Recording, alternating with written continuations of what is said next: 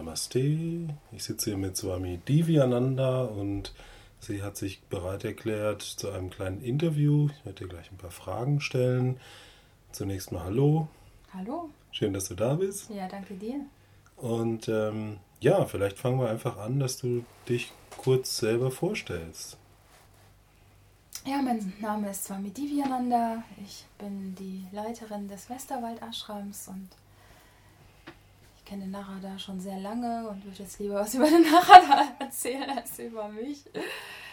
Ja, ich bin seit 2015 Swami, seit dem 24. September und gehe ganz auf in den Dienst, dem uneigennützigen Seva an den Menschen, die hierher kommen. Und ja, was möchtest du von mir wissen? Naja, eine Frage, die sich natürlich erstmal anbietet, ist äh, nach deinem Swamitum. Also wir kennen uns ja schon bald zehn Jahre mhm. und ich kann mich erinnern, ich habe hier damals im, im Westerwald Ashram in der Küche gearbeitet und du kamst immer mal wieder, um ein bisschen zu helfen aus Köln und damals warst du noch die Elke und Später warst du die Devani und jetzt eben die Swamini. Und die Frage, die ich zunächst habe, ist, wann tauchte diese Idee in dir auf, Swami zu werden? Und, und was war da deine Motivation? Mhm. Also die Idee, die tauchte schon sehr, sehr früh auf. Dieser Gedanke daran, das war 2006, als ich eine Ferienwoche gemacht habe. Die bei Sitaram war übrigens noch auf Amrum und ja, diese Woche war für mich so faszinierend, beeindruckend. Es ging ganz, ganz tief, sodass ich während dieser Woche schon gemerkt habe, dass da irgendwo diese Frage aufkommt oder diese Idee daran. Und nach dieser Woche war es eigentlich für mich schon klar. Ich habe aber mit niemandem drüber gesprochen. Das war insbesondere kurios, da ich eigentlich überhaupt nichts darüber wusste. Aber es war trotzdem klar. Irgendwo schien das für dieses Leben dann anzustehen. Ja? Und so habe ich dann mit einer Freundin im Anschluss darüber gesprochen, über das Thema Entsagung ne? und über die verschiedenen Möglichkeiten, die wir im Leben haben, eine Familie zu gründen oder eben auch nicht oder eben Swami zu werden. Das war ein sehr, sehr tiefes Gespräch. Da weiß ich noch, wir zusammen auf, unserem, auf meinem Bett saßen und dann ähm, ja, haben wir dann eben darüber gesprochen. Als ich dann aufgestanden bin, das war wie so ein Zusammenbruch, aber ganz kurz. Das war wie so ein höheres Wissen oder irgendetwas. Also ich kann das gar nicht beschreiben. Also ich bin regelrecht. Plötzlich wusste ich, ja, das ist, das mache ich. Also diese, diese Entsagung. Ne? Ich, ich wusste es einfach. Und dann bin ich irgendwo auch zusammengebrochen, also wirklich in Tränen, also auf den Boden gefallen. Dann, ne? also und dann war es natürlich schon wieder vorbei. Ne? Dann war ich dann wieder ganz bei der Erde und ganz bei mir. Aber für einen kurzen Moment, es war fast wie so eine Art überbewusster Zustand oder irgendetwas. Ich, ich kann es nicht in Worte fassen. Ne? Und mhm. so hat sich das mir irgendwo auch eröffnet. Also ich würde jetzt auch nicht sagen, dass ich diese Entscheidung wirklich getroffen habe, sondern es ist eher so, dass, dass es so sein sollte, hm? mhm. dass es zu mir gekommen ist. Und dann erinnere ich mich, in, du warst, wir waren ja zusammen Mitarbeiter in Bad Meinberg. Ja, genau. Und genau. gab es eine Situation im Mitarbeiter-Computerzimmer, wo du irgendwie so ein bisschen aufgelöst wirktest. Du hattest damals die Haare abrasiert und ähm, hast dann mir und ich glaube die Claudia war dabei erzählt, dass du jetzt Swami werden willst. Und die Claudia ist ja eine, eine alte Freundin aus der Jugendzeit von dir und wir waren beide so, was, bist du crazy? Wie gehst du denn ab? Ja, Swami, das ist doch nichts für dich, weil ne, du hattest ja auch mhm. selber eine bewegte, wilde Jugend äh, und wir haben beide gedacht, so, was ist denn jetzt los? Wie geht die denn ab? Und ja, wie kam das dann zu dieser klaren Entscheidung, würde ich gerne im Nachhinein nochmal wissen. Ja, wie gesagt, also das, das war jetzt nicht so diese klare Entscheidung, sondern es ist eher so, dass das für mich plötzlich klar war und es war nie so, dass ich da groß darüber nachdenken musste, sondern es war einfach klar, dass es mein Weg ist und den hatte ich seit Köln seit 2006 beschritten. Ich hatte mit niemandem darüber gesprochen Und ich glaube, der Moment, wo ich dann das erste Mal das versucht habe zu teilen, das war dann mit euch und ihr habt dann mhm. entsprechend reagiert. Daraufhin habe ich dann einige Zeit weiter geschwiegen. Ist aber okay, ne? Naja, also, ist ja natürlich klar, dass äh, die Freunde das zunächst mal komisch finden. Ja, ja, was, du willst ja, Nonne werden. Ja, genau, das war wahrscheinlich so, ja. Gut, daraufhin habe ich dann erstmal wieder geschwiegen. Und als ich dann Mitarbeiterin an der Nordsee war, das war dann wieder so ein Jahr später oder so, 2008, habe ich dann erstmals Zuckerdief gefragt. Hm, ich meine, das wäre sogar per E-Mail gewesen. Hm. Ich, ich habe mich nie getraut, ihn das persönlich zu fragen. Ich dachte, naja, ich wusste ja auch, ich stehe relativ am Anfang meines spirituellen Weges und eigentlich, was weiß ich denn schon, ja? Wenig. Ja? Also so war es damals. Ne? Hm. Ich war ein Einsteiger, eine Einsteigerin und dann dachte ich mir, jetzt kann ich nicht mit diesem Thema kommen. Das ist so eine groß, ein großes Thema. Ich habe mich einfach nicht getraut und vielleicht musste es ja tatsächlich auch noch einige Jahre reifen.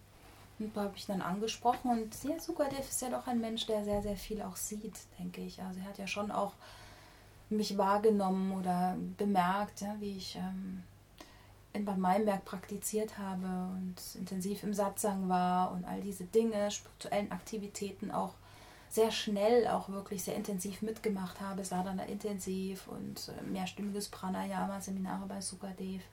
Da war schon diese Verbindung da. Und ich glaube, er war gar nicht so besonders erstaunt. Irgendwo, mhm. ich hatte das Gefühl, der weiß das schon. Ne? Wenn er mich anschaut, blickt er so durch mich hindurch und er sieht einfach, gewisse Dinge, vielleicht sogar noch mehr, als mir manchmal bewusst ist. Und dann habe ich ihm das per E-Mail geschrieben und hat gesagt, ja, okay, okay und dann machen wir das. Mhm. Mhm.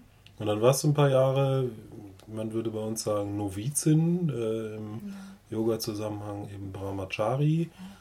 Sechs Jahre, sieben Jahre? Ja, ich habe dann Ende 2008 die ähm, Einweihung ähm, bekommen, also letztlich in Brahmacharya. Mhm. Und habe das dann, das müssten sechs Jahre gewesen sein. Sechs Jahre gewesen, plus minus, ja. Sechs Jahre habe ich dann als Brahmacharini gelebt. Ich kann mich erinnern, dass du da oft ungeduldig warst. So nach dem Motto, ich will jetzt endlich. Mhm. Von Anfang an. Also mhm. die Entscheidung, die war so klar. Wie gesagt, die Entscheidung, die eigentlich, ich habe da nicht ständig drüber nachgegrübelt, ist das jetzt wirklich die richtige Entscheidung, sondern es war einfach für mich klar, dass es die richtige Sache ist und ähm, ich hätte eigentlich auch gleich die Swami-Weihe empfangen können und hm. mit so einem gewissen jugendlichen Trotz vielleicht manchmal war ich dann ein bisschen, ja, tatsächlich auch ein bisschen genervt ab und zu. so ein bisschen, ne, wie lange dauert es denn noch? Und ab und zu habe ich Sukadev gefragt, kann ich denn jetzt nicht die Swami-Weihe bekommen, auch als Swami Nirgunananda, die ja dann auch sehr schnell hm, aufgrund auch ihrer langjährigen Tätigkeit und so weiter natürlich dann auch gleich ne, in äh, eine Einweihung bekommen hat. Da warst du war vielleicht ein bisschen sein. eifersüchtig. Ja, eifersüchtig würde ich nicht sagen, aber ich dachte mir, naja, dann ergreife ich doch gleich die Gelegenheit beim Schopf und frage Sukadev, ob er mich nicht auch gleich mit einweihen mhm. kann, weil ich war ja schon Brahmarat, also ich habe ja schon im Brahmacharya gelebt und dachte, ja, vielleicht kann er mich auch gleich mit einweihen.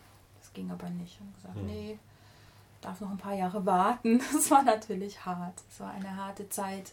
Aber im Nachhinein sicherlich auch sinnvoll, oder? Ehrlich gesagt, nein. Ja. Also die Entscheidung war so klar und mhm. ähm, diese Wartezeit hat mir überhaupt nichts gebracht. Und, und es gab da auch nicht äh, Momente, wo du dachtest, naja, vielleicht doch mal eine Beziehung oder irgendwie vielleicht ist es doch nicht das Richtige oder ist es wirklich so immer klar geblieben, das ist mein Weg und den gehe ich? Ja, mhm. also es ist so, dass ich natürlich schon auch ähm, wirklich die Liebe auch zur Fülle gelebt habe, wofür ich sehr, sehr dankbar bin. Also, dass ich nicht das Gefühl habe, da ist irgendetwas, was ich zurückgehalten habe, sondern ich habe eigentlich, wenn ich geliebt habe, und ich habe sehr intensiv gelebt, geliebt und gelebt, beides, immer alles gegeben und dann später auch im yogischen Sinne. Also ich hatte ja auch nach dem Beginn von Yoga, hm, meinem spirituellen Leben auch nochmal zwei intensive, auch sexuelle Beziehungen, die wirklich sehr, sehr tiefgehend waren, wo ich mich auch nochmal ganz anders erfahren habe als in dem weltlichen Beziehungen, Anführungsstrichen, ich weiß nicht, ob man das jetzt verstehen kann, aber als in den Beziehungen davor, ne, wo ich dann sage, mhm. ja, ich habe auch diese spirituelle Liebe wirklich auf anderen Ebenen wirklich erfahren. Und ähm, aber ich habe nicht das Gefühl, ich müsste das in irgendeiner Form wiederholen. Mhm. Und ich weiß, in jedem Moment meines Daseins, ich kann diese Liebe wieder in mir emporbringen. Sie ist immer da, die Liebe. Ne? Die Liebe schließt niemanden aus. Ja, Dazu das ist wahre Liebe, wenn das nicht an einzelne ja, Objekte genau. geknüpft ist und genau. alles umfasst. Also um diese Liebe zu fühlen, zu empfinden, brauche ich keine, keine Person. Ne? In dem Sinne, eine gewisse Zeit habe ich Menschen gebraucht. Und irgendwann hat sich das so entwickelt, dass ich diese, dass ich diese Menschen nicht mehr direkt körperlich brauche. Ja? So. Hm ne, um irgendwie ein gutes Gefühl in mir hervorzurufen. Also diese Liebe ist immer da und dehnt sich überall hinaus. Und von daher war diese Entscheidung klar und ist, ich kann das mit einer gewissen Leichtigkeit leben.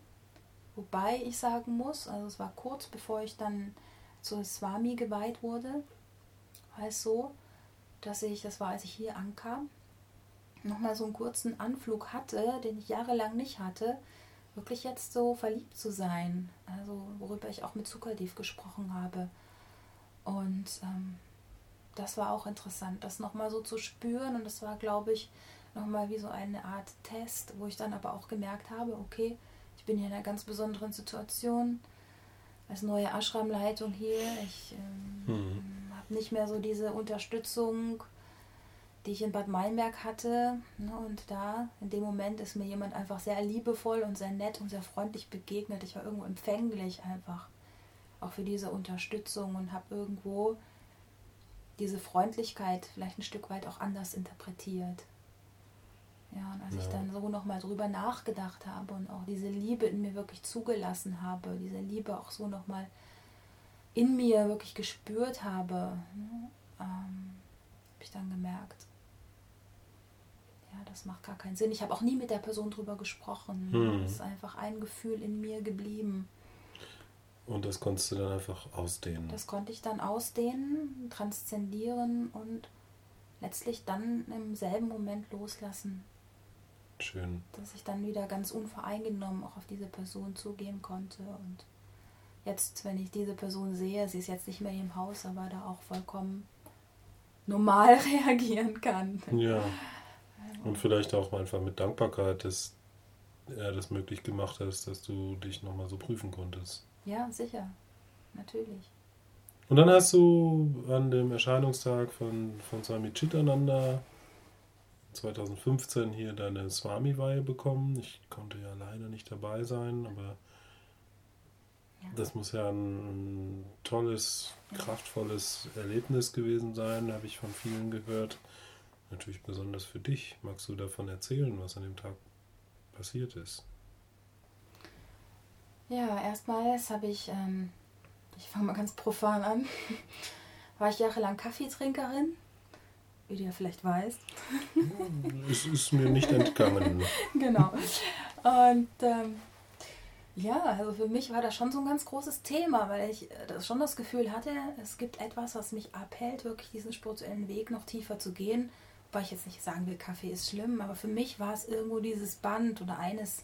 Es ist eine Sucht. Es ist, ja. ja. es ist wirklich eine Sucht gewesen. Es ist nicht einfach so, ich trinke einen Kaffee und dann am nächsten Tag nicht mehr, sondern ich habe den wirklich gebraucht hm. und, äh, oder mir das zumindest eingebildet. Ja, und als ich dann am Tag meiner Einweihung überlegt habe, meinen morgendlichen Kaffee aufzusetzen, habe ich gedacht, irgendwie das passt jetzt nicht so. das ist nicht so stimmig. Ich lasse es einfach mal. Und dann gab es auch sehr viel zu tun. Also es war schon vor der Weihe auch für mich nochmal sehr, sehr viel Aufregung, das alles aufzubauen. Kurzfristig sah es sogar so aus, als ob das alles gar nicht schaffbar ist. Und ich war überall gleichzeitig. Und ja, dann war diese Einweihung, über die ich gleich noch ein bisschen sprechen werde, aber vielleicht mal in Bezug auf den Kaffee. Mhm. Also gut, danach habe ich sowieso nicht mehr drüber nachgedacht. Und am nächsten Tag einfach gemerkt, dass dieses Bedürfnis, Kaffee zu trinken, sich aufgelöst hat. Und auch nicht ersetzt wurde durch irgendetwas anderes, heiße Schokolade oder andere mhm. Dinge, wie es ja manchmal dann ist, dass die eine Gewohnheit durch eine andere ersetzt wird, einfach abgefallen. Ich habe seitdem nie wieder Kaffee angefasst. Ja. Wobei ich auch sage, sollte dieses Bedürfnis wieder da sein, dann würde ich dem auch wahrscheinlich wieder nachgehen. Also es ist nicht so, dass ich da jetzt irgendwas krampfhaft zurückhalte. Ich habe dich ja heute auf die Probe gestellt und dich schnuppern lassen. Gestern war es. Aber ich habe nicht dran geschnuppert, du hast es mir angeboten. ja. Hm. Nee, es zieht mich einfach nicht mehr. Hm. Ich brauche es gerade nicht. Und ja, wenn das dauerhaft so ist, was ich vermute, dann ist es natürlich ein Geschenk, weil alles, was einen nicht ähm, festhält, sozusagen, ähm, schenkt einem oder mir zumindest ein Stück weit mehr Freiheit. Ne? Jeden Moment immer wieder neu zu entscheiden. Brauche ich das wirklich? Will ich das wirklich? Ja, genau. Ja, das ist die Kaffeegeschichte, die für mich persönlich schon mm, ja, wichtig ist. Ja. Und ansonsten die Weihe, pf, was soll ich darüber sagen? Es ist einfach, es gibt tatsächlich ein, ein Video, welches auch noch veröffentlicht wird. Mhm. Es gibt viele Fotos, die du dir auch anschauen kannst. ja, habe ich gesehen. Mhm. Die man sich anschauen kann. Einfach Devanis ähm, Swami-Weihe oder Swami Divyananda Swami-Weihe eingeben. Dort finden mhm. sich einige mhm. Fotos.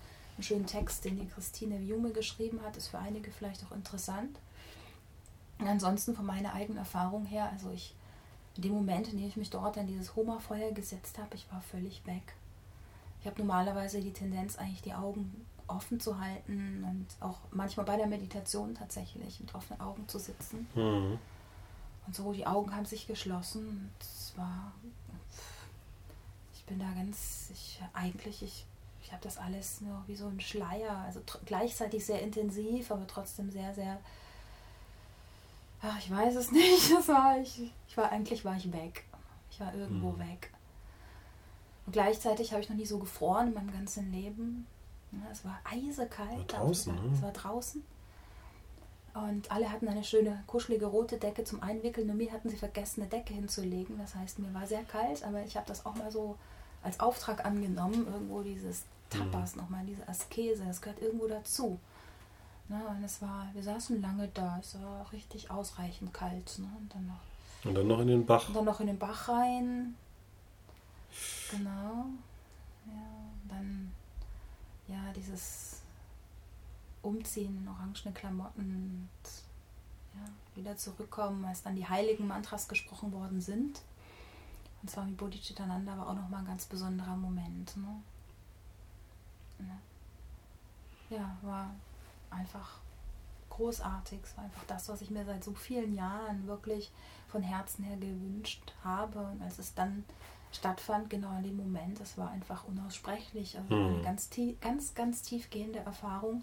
Ich glaube auch für andere, die dabei waren, haben das auch als ganz besonders wahrgenommen. So habe ich es gehört. Weil ja. Bodhicitananda und um, Sukadev haben auch sehr, sehr schön gesprochen. Sehr, sehr schön. Also fast schon so kleine Reden nochmal gehalten auch. Ja, nachher habe ich natürlich die ganze Zeit meditiert, die ganze Nacht nicht geschlafen und ähm, einfach ja, Geist war bereit für die Meditation bis zum nächsten Morgen, hm. bis mittags oder vormittags um elf. Und dann habe ich dann mal wieder was gegessen. ja. ja. Und jetzt ist es etwas über ein Jahr her. Kannst du da sagen, hat sich deine Meditation sehr verändert oder hat sich das dann wieder eingependelt? Also es hat sich schon etwas verändert. Hm. Also ich erinnere mich da im Grunde in jeder Sekunde meines Daseins daran, dass ich Swami bin. Und das bedeutet letztlich dienen, geben. Aber da ist nicht viel, wo ich sage, ja, also ja, mich gibt es ja offiziell jetzt nicht mehr als Person. Ja. ja?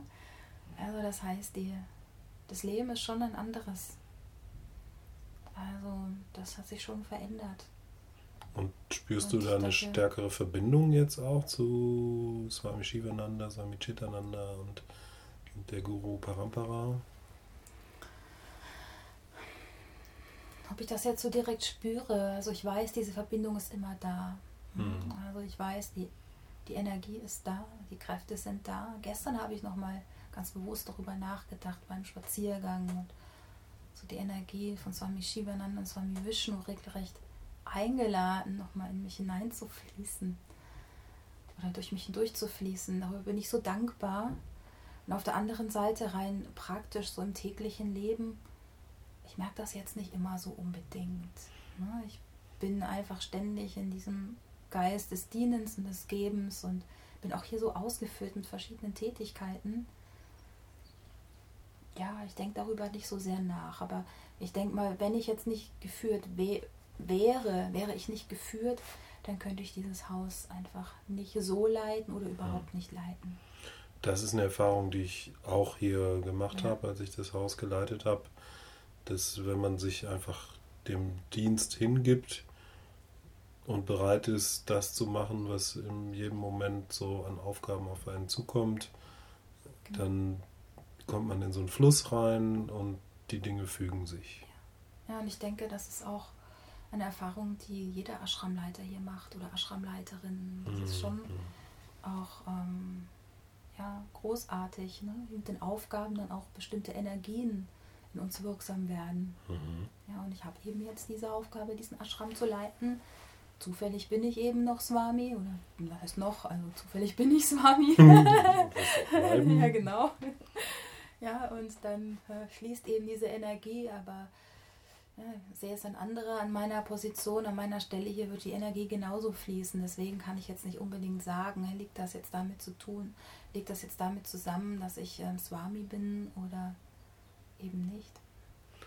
Ja. Und dann ist es ja klassisch auch so, dass ein Swami ja keinen Besitz hat, mhm. ja, nur so ein, so ein Beutel mit, mit einem zweiten Gewand und dann halt durch die Gegend wandert, ohne feste, festen Ort. Und jetzt hast du natürlich, du lebst hier im Westen, du hast ein Konto und ein, äh, einen Reisepass und auch eigene Räumlichkeiten. Hast du da manchmal auch eine Sehnsucht, äh, ja, mal irgendwie nach Indien zu gehen und dort so, ja, als Entsagte umherzuwandern oder so? Oder. Ist es klar, dass du halt ein modernes Swamini im hm. Westen bist? Ja, also ich denke mal, das ist auch so eine romantische Vorstellung, die wir haben von einem Swami. Es ist jetzt nicht so, dass alle Swamis jetzt kein Bankkonto haben. Swami hm. Bodhicitananda hat eine Kreditkarte. Swami ähm, Sharadananda müsste theoretisch auch ein Konto haben. Ja, und auch äh, ja, Swami Bodhicitta lebt ja sogar in Indien und auch mhm. einige andere indische Swamis. Es kommt ja ein Stück weit drauf an, ne, was machst du damit? Ne? Gehst du mit dem, was du hast, verantwortungsbewusst um? Ne? Hast du so viel, wie du brauchst und nicht mehr, als wie du brauchst? Ne? Und von daher ist das Leben ja hier in einem Ashram alles andere als luxuriös. Also wir mhm. haben ja das, was wir zum Leben brauchen. Und ähm, so viel mehr ist das ja dann nicht. Ne?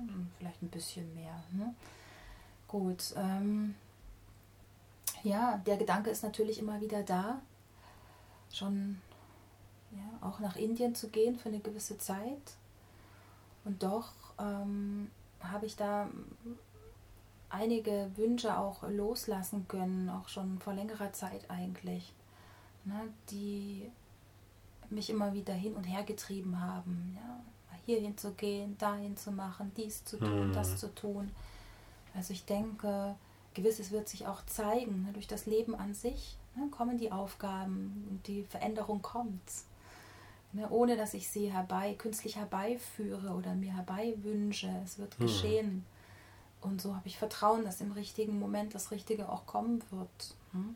Natürlich wünsche ich mir irgendwo ab und an etwas mehr Zeit für die eigene spirituelle Praxis. Ja, und äh, wenn das dann in Indien sein sollte, hm, vielleicht mal drei mhm. Monate Indien, intensiv spirituell praktizieren, mehr meditieren, dann wäre das wird natürlich. Das so sein. Dann wird das so sein, genau. Ja. Ähm, so wie ich dich kenne, steht für dich vor allen Dingen ja das Jnana-Yoga und das Bhakti-Yoga im Vordergrund. Gleichzeitig praktizierst du viel Hatha-Yoga. Hm, was würdest du sagen, ist so die Essenz von spiritueller Praxis? Für mich jetzt persönlich oder ja. insgesamt? Mhm. Ja, die Essenz der spirituellen Praxis ist, dass ich ähm, ja dieses spirituelle Wissen wirklich auch im Alltag entfalten kann. Im ganz normalen Alltag unter den Menschen. Hm? Dass es nicht nur im stillen Kämmerchen bleibt, bei der eigenen intensiven Meditationspraxis mehrere Stunden ruhig sitzen, in komplizierten Asanas sein, mehrere Minuten lang hm? oder 62 Minuten im Kopfstand. ja, das ist alles sehr schön. Hm? Aber die Frage ist, was machen wir damit? Hm. Wie bringen wir also das ins normale Leben? Bringen wir das ins normale Leben? Das ist für mich wichtig, dass ich, und ich hoffe, ich kriege das irgendwie hin, ja, durch die Praxis eben noch ein bisschen mehr geben zu können und ausstrahlen zu können, noch mehr Liebe zu schenken. Und das ist eigentlich das, was die meisten Menschen brauchen. Mitgefühl und wirklich Liebe. Und wenn sie sich einmal wirklich geliebt gefühlt haben, wirklich, durchdrungen worden sind von dieser Liebe, dann ähm, verändert sich etwas. Und das wünsche ich jedem Wesen. Schön.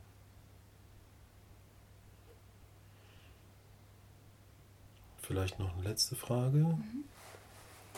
Was ist Gott? Was ist Gott? Keine Ahnung. Hm. Mag ich gar nicht definieren. Mhm. G-O-T-T sagen manche auch, ja. Ich sag gerne die eine kosmische göttliche Kraft, vielleicht göttliche Kraft.